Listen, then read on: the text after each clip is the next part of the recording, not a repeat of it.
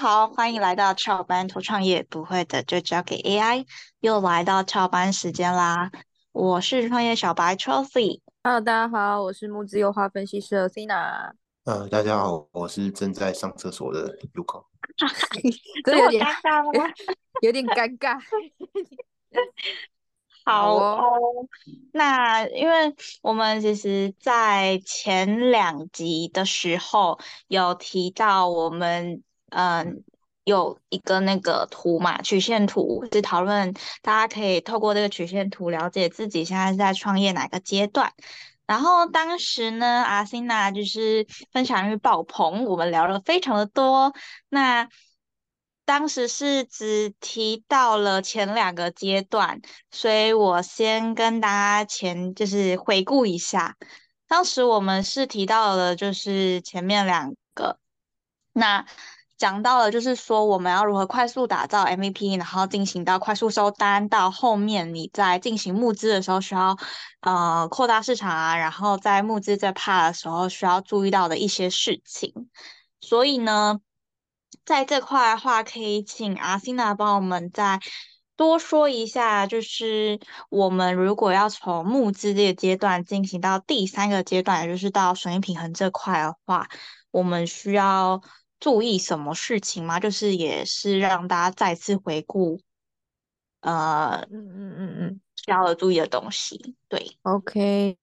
了解。诶，其实。呃，我们上次有提到价值增长期、市场验证期，然后再来是损益平衡期跟稳定成长嘛。那你如果现在是在市场验证的阶段，然后要去放大你的目前的成绩，那你可能会透过募资的方式去啊取得一些资金，然后来去把你的项目内容放放大。那其实放大你的呃内容，其实不坏不坏乎几个方式嘛。那你第一个，你可能是透过涨价。然后或者是你去找更多的通路来增加你的客源，然后再来就是可能找新的通路去把你的呃把你的这个这个收益可以再增再再增加。那你可能就是要稍微去推算一下，就是说哦，那我既然要做到这三这这三个部分，那我可能需要多少资金，然后去募多少的资金来去呃做这一段的营运。那这是市场验证期，然后进入到募资阶段可能会遇到的一个一些内容。那接下来就是那个损益平衡期嘛，损益损益平衡期就是说，哎，那你要怎么样去控管好你接下来你募到的钱，然后你怎么样控管你的资金，怎么样控管你的流水，怎么样是合理的花费？那其实你就可以稍微去试想一下，说哦，那既然其实你。大家成立公司其实不外乎就是希望自己的生呃自己的生活可以好过，或者是你的你的你有一些未来的憧憬，想要目标想要达成，那你可能可以再回去回推一下，就是说哦，那既然你要达到的目标，你可能呃最基最基本的。花费是哪些？然后再来就是说，哎，如果说今天你想要达到这个目标，然后想要过得好一好一点，那你可能需要多少的多少的花费，可以去做一些计算。那等到就是说，哎，在你。这个损益平衡期在呃进入有一些风险的遇到风险的时候，你可能比较不会害怕，因为你知道说你的水位到底在哪里，那你的你的花费到底在哪里，那你可能会比较能够去删减掉一些比较不必要的花费，避免有一些过大的支出，然后让你可能呃水位不够健康而倒闭，大概是这样子。简单讲是这些。那当然，如果说哎你想要比较完整，想要有一个。嗯，比较好的，呃，可能第三方来跟你做一些财务的指标的风险控管啊，也欢迎大家来找我们，大概是这样子。对，那我想也可以就是问问看 ChatGPT，就是说，哦，那如果是在损益平衡期的这个呃公司，那他们可能需要注意哪些事情？这样子。嗯，如果是 GPT 的话，我觉得他其实讲的部分，其实刚刚阿蒂娜。大家都带到，其实其实蛮单纯的，就是反正损益平衡就是你的收支要进入一个稳定的状况嘛。那当然最重要的可能就是不要有继续亏损的一个状况。所以主要其实就是去达到那个金额平衡的一个状态。然后他其实也有提到一块，就是如果有些企业可能是会进行投资的，对，那你的投资组合也是一个可以去做审查的对象。其实我们刚好就是也有在经历过这个状态嘛，包含说从以前投资的项目到现在投资的项目，对，那这些部分其实也都算是一个可以去关注的，除了收支以外的部分可以去关注的一个呃的一个状况，这样子。那最后可能还是要回归到风险管理的部分，因为其实我记得像我们最早一开始在创业的时候，就是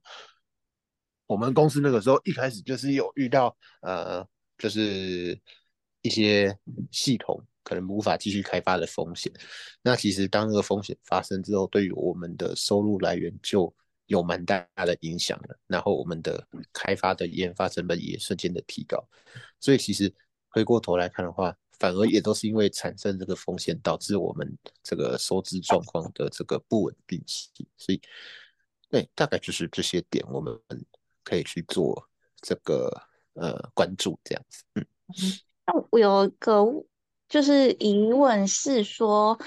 因为在我的认知下，大家开始创业的话，不是一开始就会先做好财务规划嘛？毕竟你在募资前，应该就是要给投资人看到你所有完整的一些创业计划书，那里面一定会有包含你的财务状况。那为什么我们在第三个阶段的时候会把这件事情提列出来说它的重要性？因为在我认知里，这不是一个。呃，本来就必备的事情吗？应该是说，当你在呃，因为你一开始你刚开始创业的时候，你可能只有你自己，或者是你有几个团队，那你们在用钱的考量上，可能就是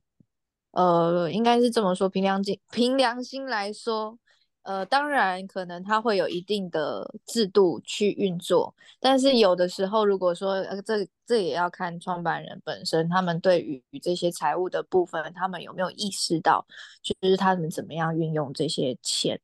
那再来就是说，有没有人去做这段的控管？那。呃，可能一开始团队小，那可能有一些花费，他们可能为了要去做一些风险比较大的事情，可能就会去投入一些资金在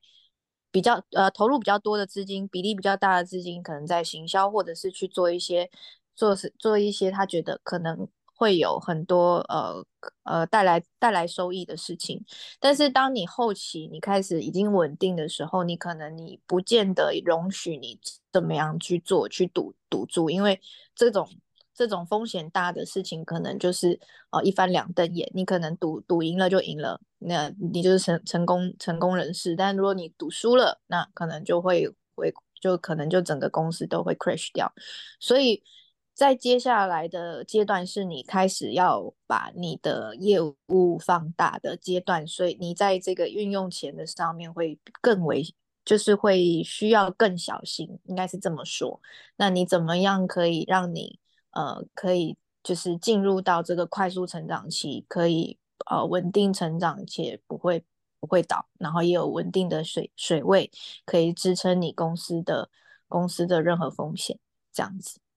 嗯，那所以等于说，其实，在木知道就是钱之后，其实在财务这上面的怎么样规划，反而更为重要，因为它可能会，你可能就停在这时候，或是你这边规划的好，其实你就会很快可以进入到稳定成长这个阶段。对，那对我们来说，就是我们可以发现到，就是说。诶，其实你募到资才是考验的开始，因为你刚开始募到资的时候，你可能会觉得说，哦，我现在资金水位很很很充足，那你可能就会放胆去做很多事情，但是那有些事情可能是不必要的，那也就会造成一些不必要的花费，所以在这一段制度上面可以去做一些嗯比较好的控管，那你可能会比较能够稳定成长。大概是这样，这也可以跟那个 Chat Chat GPT 做讨论，这样。对啊，我就有点好奇，到底什么样的花费才算是嗯比较好的策略，或者是什么花什么样的花费又是不必要的东西？就是在这一段有没有什么一个标准，或是可以参考的？呃，呃，我记得有一本书叫做那个是财大会计师吗？还是叫什么？你 Uko 你记得吗？那一本，嗯，有啊，大会计师，对他那边里面有讲到，对，它里面会讲到，就是说，哎，如果如果大家有兴趣去看的话，我。非常推荐大家去看。那如果你没有时间看，也可以看看我们之前的一些读书会，我们也有带到这本书。那它里面就有提到，就是说你的行销成本大概是多少多少 percent 以上是比较健康的。那可能你就可以照着这样的一个制度去规划你公司的运作模式。那也可以看那个，也可以跟 ChatGPT 看看，就是说，诶，如果要一般。呃，我们比如说要进入稳定成长期，那它每一个预算大概呃大概大概要在就是公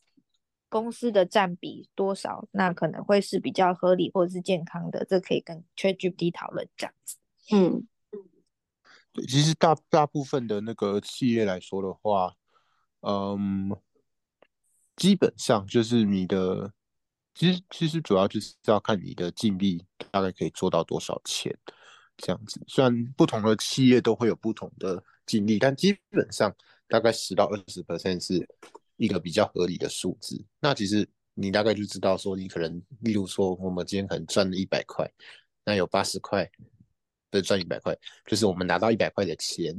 那可能有八十块是我们的成本，那这八十块可能就是你所有可以去运用的金额，你就可以从里面去。做一个调配这样子，其实我知道不同的，因为像我们其实有蛮多不同类型的客户嘛，蛮多不同类型的客户，他们都会有自己比较花钱的地方。像有些是做那种可能做订阅服务，他可能就必须要花比较多的金额是在一些潜在的行销费用。那有一些可能是做研发的，诶，那他可能研发的费用就会比较高一点点。所以每个人都不太一样，但最终可能还是要。就是至少先确保我们有一个获利的来源这样子，然后像 PPT 它其实有讲到一些部分啊，就是说我们自己的必须支出以外，还有三块，就是第一个就是未来部分的支出，这个例如说可能对于公司员工的教育的费用啊，或者是健康保健的部分，这个可能也是一个必须要去考虑的点。那包含说，哎，公司会不会有一些？那个需要去做还款债务的部分，这个这个其实也是需要去考虑到，因为我记得像我们当初在创业的时候，其实我当然我们那个时候的做法是，哎，可能大家就先忍耐这一阵子，就是比较不会有额外的支出，但有些企业可能他会选择去做一些企业贷款或者是清创贷款，这个其实也是要去考虑进去的数字。那最后就是一个备用金，备用金其实。像那个时候我们遇遇到了这个呃系统不能用的事件，哎，可能其实这个时候就是启动备用金的时候了。当然那个时候我们应该算是没做到这件事情的，对。不过这个就是可以去预先考虑的一个部分，这样子。嗯嗯，那 Chat GPT 有说，因为像备用金听起来就蛮重要的，有说大概备用金要抓多少 percent 会比较保险比较好吗？他其实没有讲他他的理，他其实他的说法都是说，就看你的产业。我觉得这个可以反而是这样，就是因为因为其实像 AI 的话，它大多数给的答案都比较笼统一点，所以其实大家可以去看像刚刚应贤讲到的那个大会其实的那本书，因为它其实就是从财报去回推说你每个东西的比例，那不同企业一定会有不同企业可以去做花费的一个比例，那。这样子你就比较清楚去可以去抓说可以去抓到多少钱。那一般我们企业大概在抓的话，你可能就是至少第一个至可能你至少可以维持个半年。这个数字我现在没有还没有 get 到了，所以我可能先随便抓，至少有个半年，或者是说你可能有一笔资金大概一百到一百五十万台币，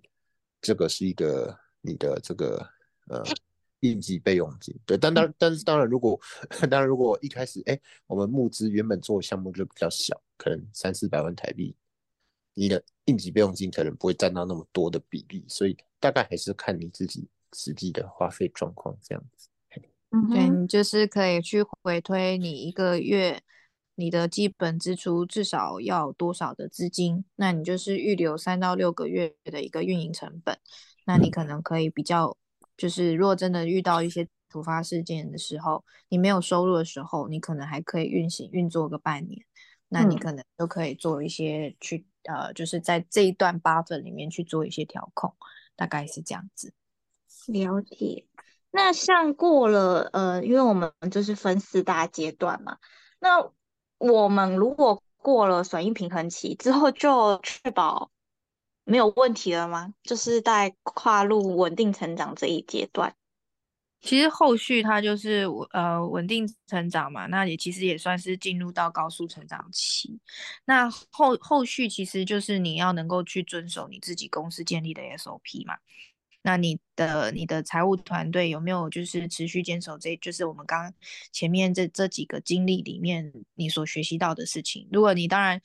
你一松懈，可能还是会回到回到前面几个，也就是有可能退步啦，当然是有可能的。那只是就是你必须要好好的去呃，你既既然你已经。就是进入到高速成长期，那你就是好好去遵守你公司的 SOP，然后，然后再就是说，你如果说你今天公司有一个，嗯，可能在想要在成长的目标，比如说你想要 IPO，那可能你就是要朝着这这方面去做做一些规划，这样子。嗯。听起来我还是有点模糊，因为像是遵守公司的 SOP，也就是说，其实我在损益平衡期这段时间摸索出来，就是为公司制定的一套，不论是规则还是我们要怎么走的策略，就直接稳定的朝那样的规划走，就可以让我们持续就是稳定的成长下去吗？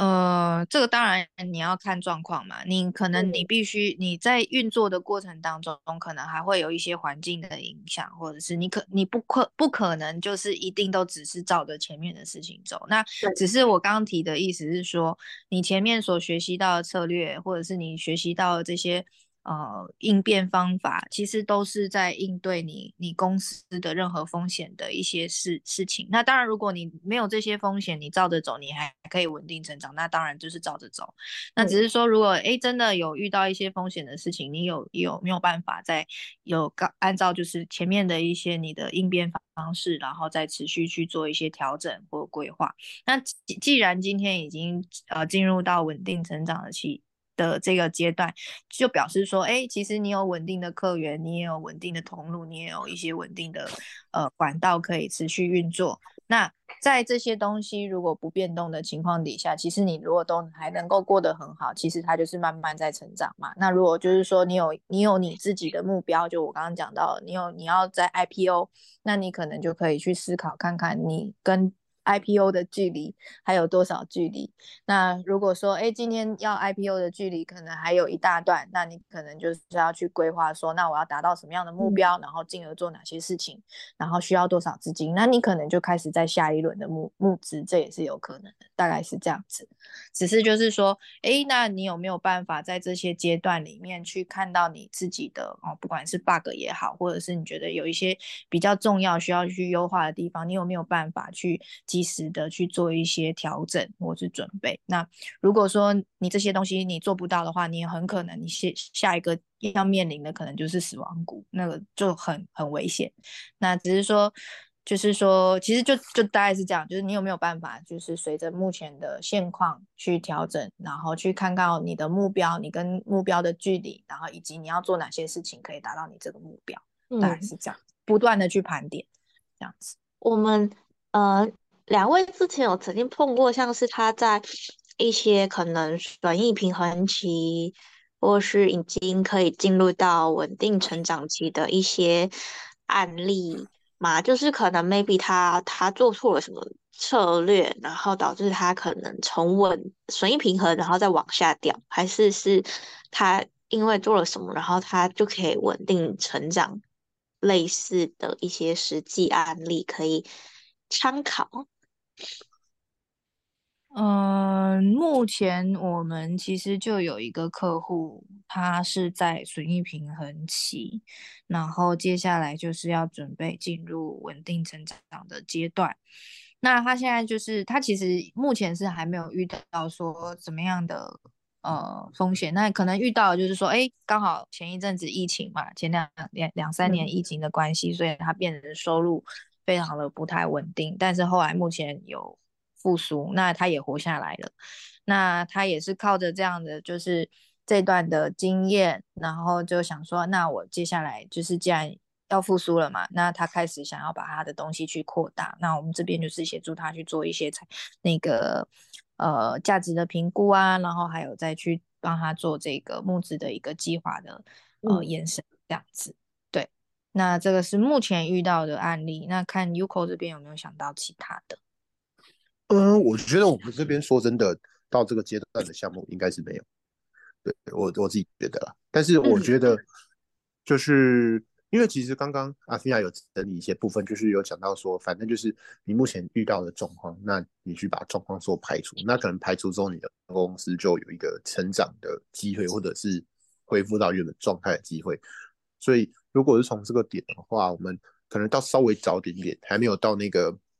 那个小波峰的那个阶段之前的话，我知道像我们有一些客户，他可能是呃在那种，就是他其实已经有。做到那个一定的市场规模，对，像我记得我们有个客户，他是做那个嘛，他是做这种算是线，他是做就是卖玩具的，然后他他其实主要是在那个线上去做销售，那他线上的经的销售额其实已经很不错，我记得可能有到一千一千五百万，那他后面就开始想要去做转型，因为第一点就是他觉得他公司的净利。可能有点低，然后同时啊，那他其实或许有符合前面我们刚刚讲阶段，就是他的净利开始慢慢在被蚕食，因为可能线上商店的成本越来越高，包含说你去不同的平台上架，他们会抽成嘛，那你的线上竞争对手又越来越多，不止包含这个大型店家，可能一些个人也会参与进来这个市场，那他就发现到，哎，那可能我们可能需要多一个新的通路。那那个时候，他选择的通路就是哦，那可能我们朝线下去建立一个实体商店来去做测试。那我知道，其实像他做的这个大大的转变的时候，他的营收其实在第一年度是掉下来的，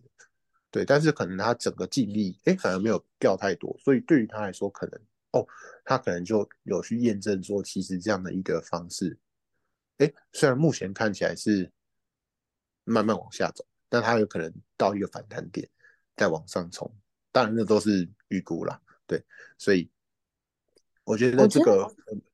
哎，我我补充一下，因为其实那个我们最近也在画另外一张图，就是说，哎哎，那你的一个技术出来，那技术的更迭，或者是就是它其实也是一个价值的一个维维持曲线。那刚刚其实确实有一。就是带到，就是说，哎，那后后续稳定成长期，他可能要关注哪些事情？那其实我们这边有，就是呃，稍微嗯，算记录到吧，就是呃，应该就是说有有几个建议，就是说呃，在稳定成长的阶段，那表示你的技术或者是你的产品就是有人去使用，但是呃，后面需要再去。哦，可能去做 我家的猫好吵，对不起。那就是就是后面后面有一个部分就是要去做，就是说你的技术可能会随时间去，就是呃随时间的推演。然后可能价值就不见得再那么高，但是你就是会去做一些研发跟持续的更新，那你就会有更多的专利或者技术，你必须要去做一些壁垒，因为当你做的有声有色的时候，其实就会有很多很多的一些小小小的，不管是大大的市场或者是就是大的公司或者是小的公司，其实都会往你这个技技术层面去靠拢。那你在这这一段你有没有去做好你的风险管理？那可能就会是你特别要去。注意的一些地方，这样子，对，嗯，诶，那刚才 Uko 剩下有要再继续补充吗？刚好像讲呃，剩下的部分吗？嗯，我想想哦，就是刚讲到哪边了？就是他反正他不是做一个新通路嘛，然后他做了新通路之后，其实。它的它的那个营收虽然是掉落蛮多的，因为因为它为了要布局那个新通路，它其实投了蛮多成本进去，但是它的净利率是有具体的提升，可能有提升十趴，哦，其实十趴蛮多的，所以那对于他来说，哎，这可能就是一个潜在可以去做的机会。不过当然，未来的事情还是要再继续做才知道了。不过我觉得像他的案例就，我觉得他的案例就蛮完整的说明了这样的一个状态，就是说他其实可能本身他他他的状态可能已经比较算是说，他虽然是损益平衡，但他慢慢的往损益平衡可能会被打破的这个状况，所以他必须要去解决这个问题。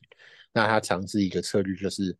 多一个多建一个新的通路，那公司其实就有投入了一些成本去做这个验证，但他后来的确有做到。那他为了要回收这个部分，对他来说，诶也很简单。那他肯定是在募一轮新的资金去把这个通路扩大，那他可能就可以维持进入到阿菲尔讲到后面这个稳定增长阶段的一个可能性，这样子。嗯嗯。对那像刚才其实阿西娜也有在另外提到说，像在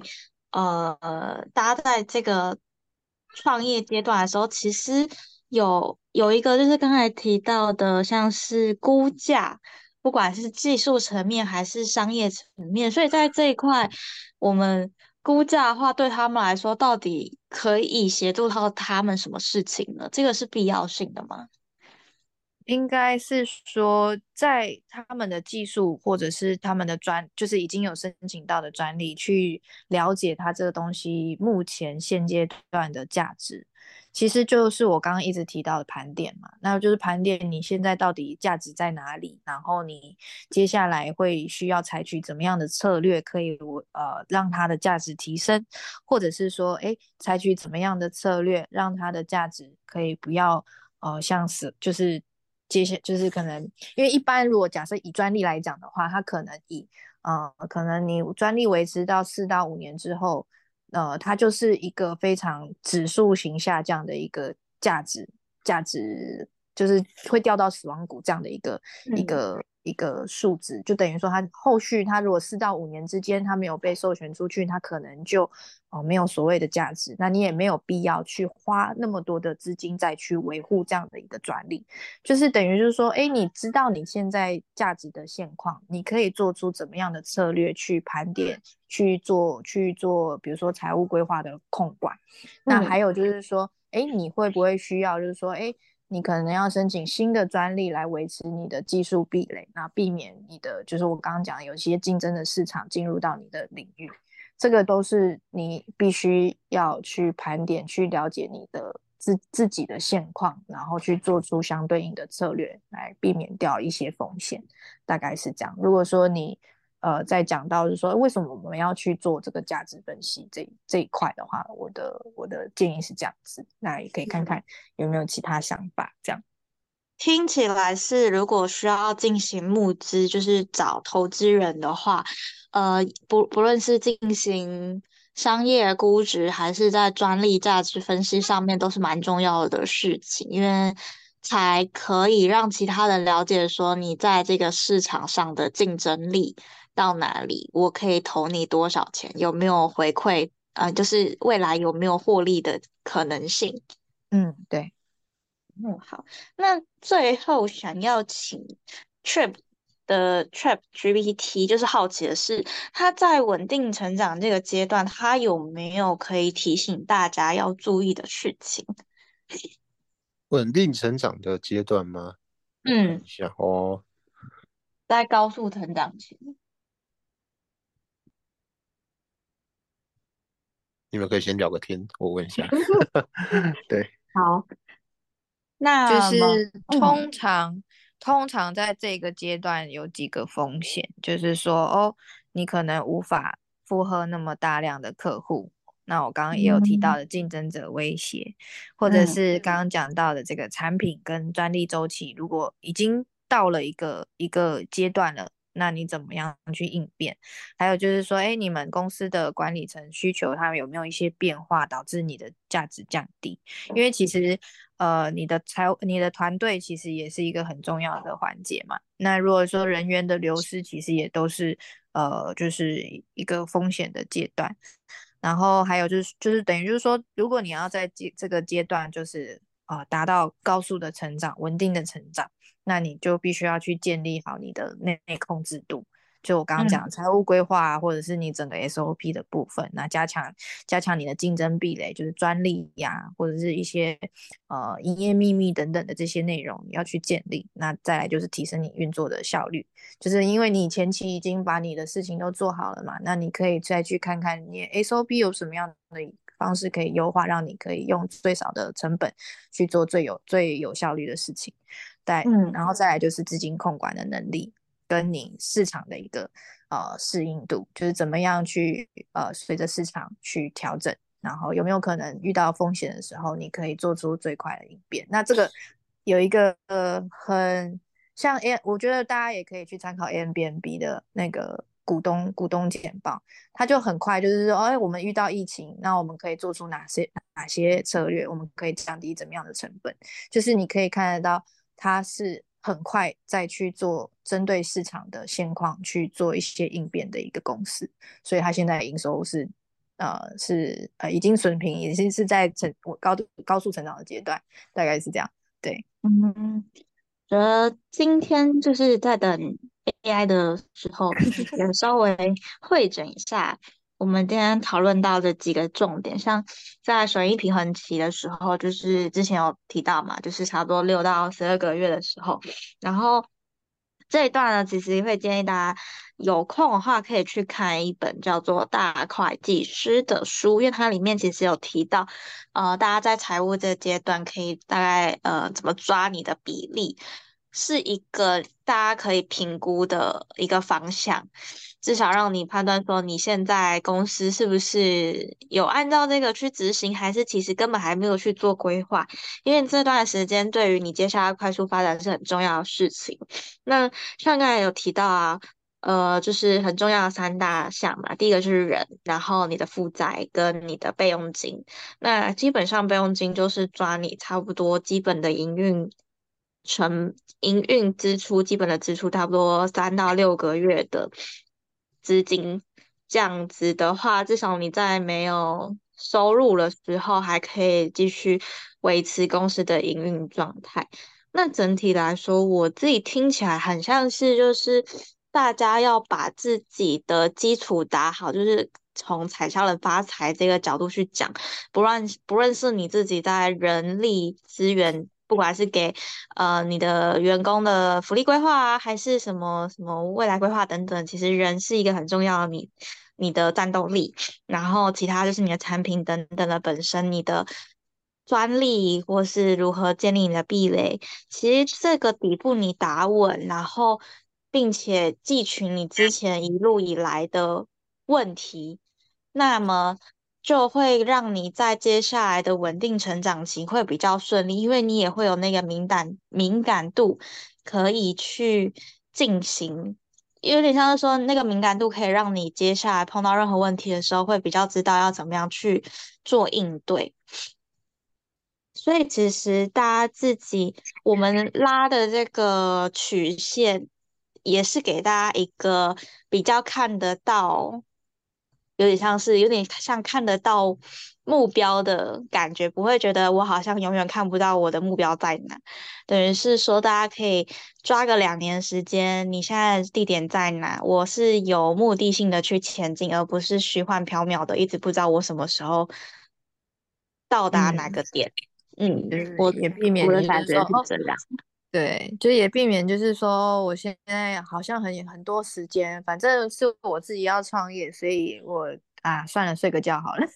之类的，就是说，不要说。呃呃，你你有可能想到了一个好的 idea，但是明明它有这么这么好的前景，但是你可能因为你自己呃有各种不同的原因，或是给有给自己有不同的各种不同的借口，然后就让这个价值就是流失掉了这样子。所以就是你可以呃反过来想嘛，就是说，哎，那你自己要做到什么样的程度？你觉得你是哎发喜充满，觉得自己很开心，然后觉得自己很幸福，或者是说，哎，你要你想要。做到什么样的程度就可以退休了？那你这些这些就是你把它盘点下来，去回推你你后你现阶段你可能该做哪些事情去达到你这样的目标，你可能会比较清晰一点，大概是这样。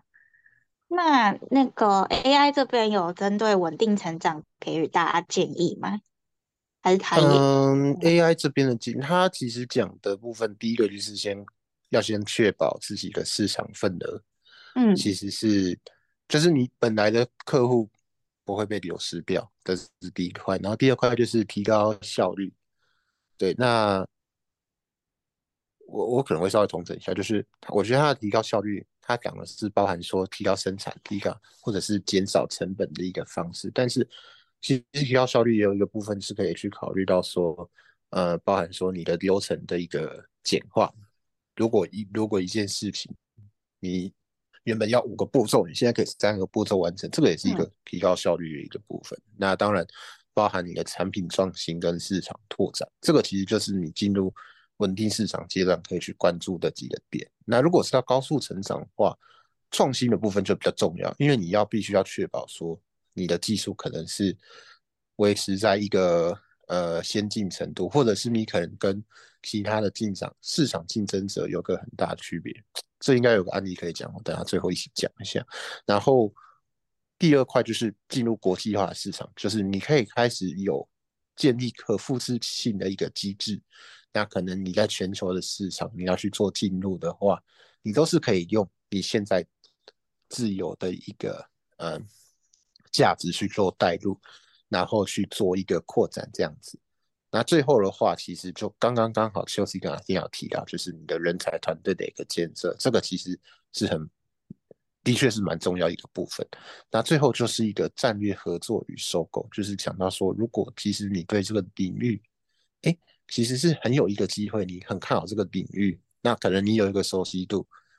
其实这个不这个领域可以就考虑进入这个领域去做一个布局，或甚至你就收购它嘛，你看好它，我们就投资它，然后来去。增加更多的营收，那这个稳定是稳定成长跟高速成长，我们今天还有时间吗？我刚好想到两分钟，想到我们有一个 我们有一个客户，他他其实原本也是在做那种就是算是夜店嘛。那我我记得很清楚，他的他的模式就很棒，就是他其实是台湾已经的有品牌，那他想要拓展去东南亚。那其他拓展去东南亚，它就可以主打一个价值，就是哎，我是一个台湾来的一个夜店，然后我们有个独特提供独特的夜店价值。那他直接复制去那边市场，我记得跟他超快就获得市场的成功，我觉得这个很棒，是大家可以去简单参考案例。另外一块就是 Uniqlo 也是一个很棒的案例，不知道大家知不知道？就是他们就是我想要让全世界的人，就像麦当劳一样，我想要让全世界的人都感受到。你进来这个店就是 Uniqlo，所以他们所有的人员工都会跟你说：“哎，您好，欢迎光临。”类似这样子。嗯，你有什么需要服务的吗？这样，因为这种体验可能欧美国家是，我是他们一般是不太会做这个事情，但日本人一定会做，所以他们很希望把这个价值复制到全世界。那他也是用这个方法去，我记得他在疫情期间有做一个突破，好像就是说什么。疫情期间，不知道为什么大家可能没钱还是怎样，然后就发现说哇，他们家的产品怎么那么便宜？然后就开始，对啊，所以这个大概是一个全球化的不错的案例，这样子。我们时间差不多，等一下要被卡了。好，我自己总结最后一个就是，大家要掌握自己原本创业的核心，因为这条路非常的漫长，你要坚守核心，然后不要不要歪掉，你才可以有机会一直走到最后面。好。那我们今天就聊到这边啦，要回去上班了。大家再见，拜拜，拜拜，拜拜。